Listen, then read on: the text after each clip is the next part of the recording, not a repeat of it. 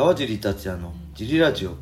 はい皆さんどうもです、えー今日も茨城県つくば市並木ショッピングセンターにある初めての人のための格闘技フィットネスジムファイトボックスフィットネスからお送りしています、えーファイトボックスフィットネスでは茨城県つくば市周辺で格闘技で楽しく運動したい方を募集してます。体験もできるのでホームページからお問い合わせをお待ちしてます。そしてファイトボックスフィットネスやクラッシャーのグッズも絶賛発売中です。えー、1周年を迎えたファイトボックスフィットネスの1周年記念のドライフィット T シャツ、えー、蛍光オレンジ、蛍光イエロー、スカイブルーの3色も発売中です。ぜひね、川地おめでとうっていう人はご購入をお待ちしてます。このラジオの説明欄に載せてあるファイトボックスフィットネスのベースショップからよろしくお願いします。お願いします。えー、そんなわけで、はい小林さんよろしくお願いしますよろ。しくお願いします。今日もレターを読みたいと思います。はいいつもレターありがとうございます。出ます。今回のレターは、はい。えー、川尻さん、小林さん、こんにちはこん。にちは。子育てサポーター中岡です、はい。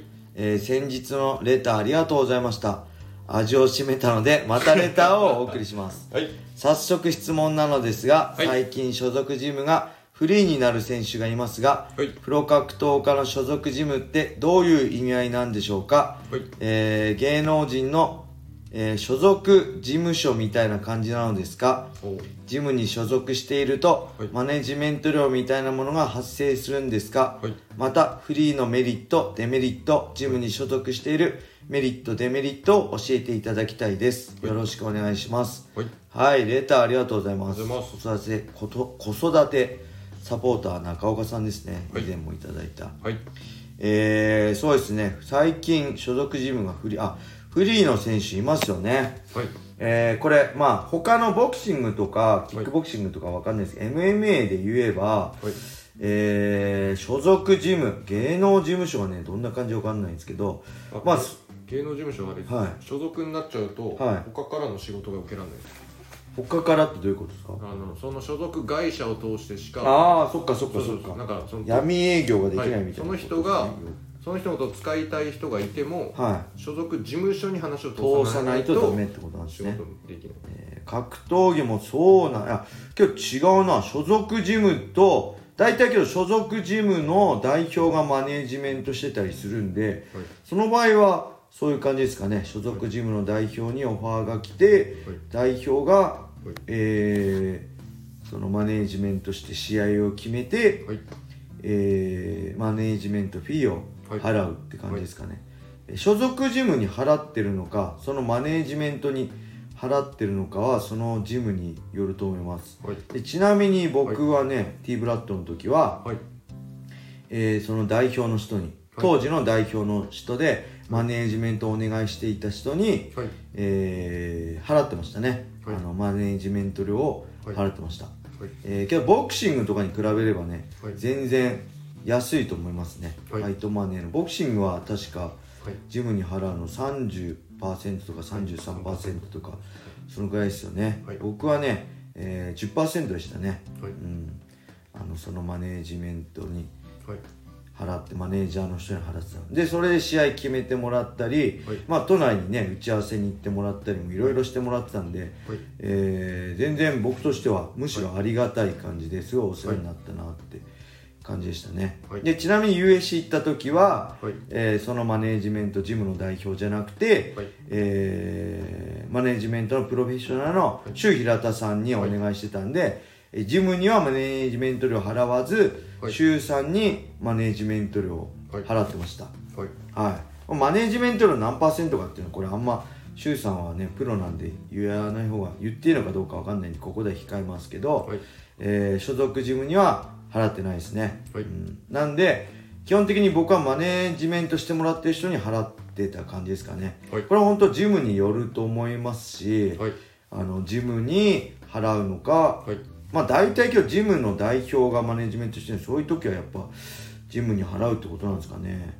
で払ってないとこもあると思うんですよね。なんか北岡君のジムはマネジメントで取ってないみたいな感じでえ。ーやってるまあ MMA の場合は、はい。場合トップファイター以外、ファイトマネー安いんで、はい。例えばファイトマネー1万円の10%って言っても1000円じゃないですか、はい。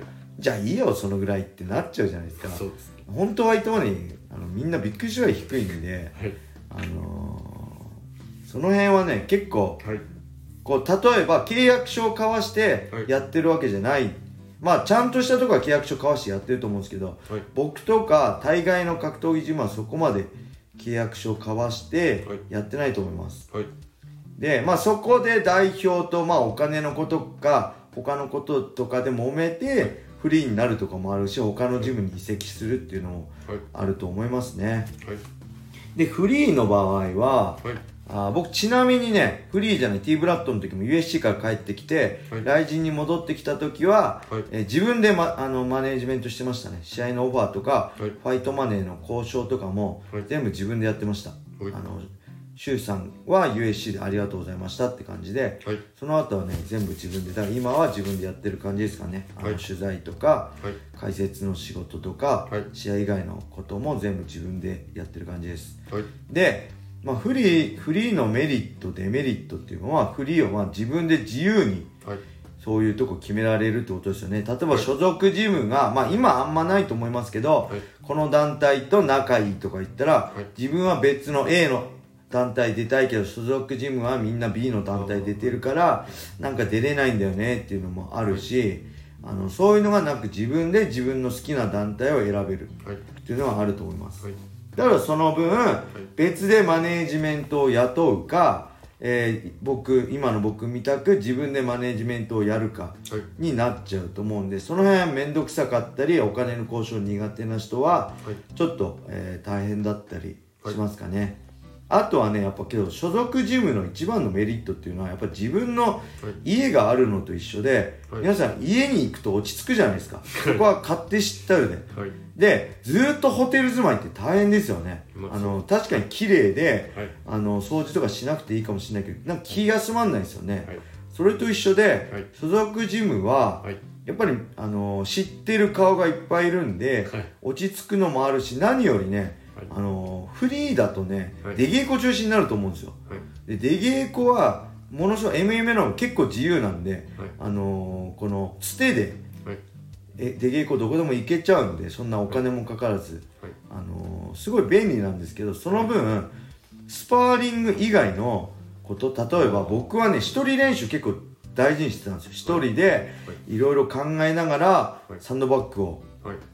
えーやったりとか、はいあとウェイトトレーニングも T ブラッドの場合ここでもあったんで、はい。いろんなね自分の体を実験台にしていろんなトレーニングをしたりとか、はい。サーキットトレーニングもなかなかねサーキットトレーニングって例えばあの他のスポーツジムとかでできないんでウェイトトレーニングはできると思うんですけどはい。サーキットトレーニングとかね、あのークロスフィットだったらクロスフィットのジム行かないとできないと思うんで、そうい。うのも含めていろんなこと自分を使っていろんな自分で考えて練習できるっていうのがはい。僕は一番のメリットだと思いますね。はい。そして自分で考えて練習できない人ははい。強くなれないっていう僕の思い考えがあるんで、はい。あの人にやらされる練習だけでなかなかね限界があると思うんではい。今自分に足りないこと自分を俯瞰的に見てはい。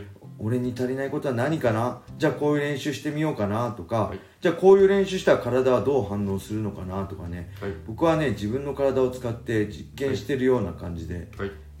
あのよく言えばこう自分をがドラゴンクエストの主人公のになった気持ちで、はい。今日はこんな武器つけてやってみようかなとか、はい。今日はちょっとはぐれメタル倒しに行こうかなとか、はい。どんどん自分を成長させてるはい。感じでね、はい。それはやっぱ出稽古だけだと限界があると思うんであの所属ジムでしっかり一人練習できるっていうのは、はい。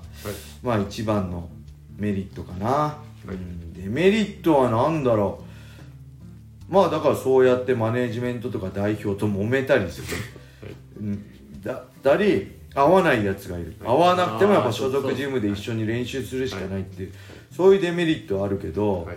うん、まあフリーはね嫌なやついたらそこに行かなきゃいいだけだし合わなきゃいいだけだし、まあそれぞれだから一長一短あるけど、はい。うん、僕はしっかりあの最初あの選ぶのも大事だと思うしはい。そしてもしそこで自分が納得いかないんであれば、はい。あの移籍するのもねあの自由選手の自由なんで今はプロになってからもあんまり移籍金とか今はもう全くないんで、はい。あの冷静にね自分を強くなるためにどうすればいいかっていうのをしっかり考えて、行動するのが一番なのかなと思います。フリーになってねやべえ練習するとこないみたいになると大変なんでまずは冷静に客観的に自分を見て今足りないものだったりね必要な練習だったりを考えてそれに合うように練習環境を自分自身で作るのが一番だと思います。人にね作ってもらっても無理なんで強くなる環境は自分自身で作りましょうはい。はいそんな感じですかね。はい。レターありがとうございました。ます。えー、それでは今日はこんな感じで終わりにしたいと思います。皆様良い一日を。まったねー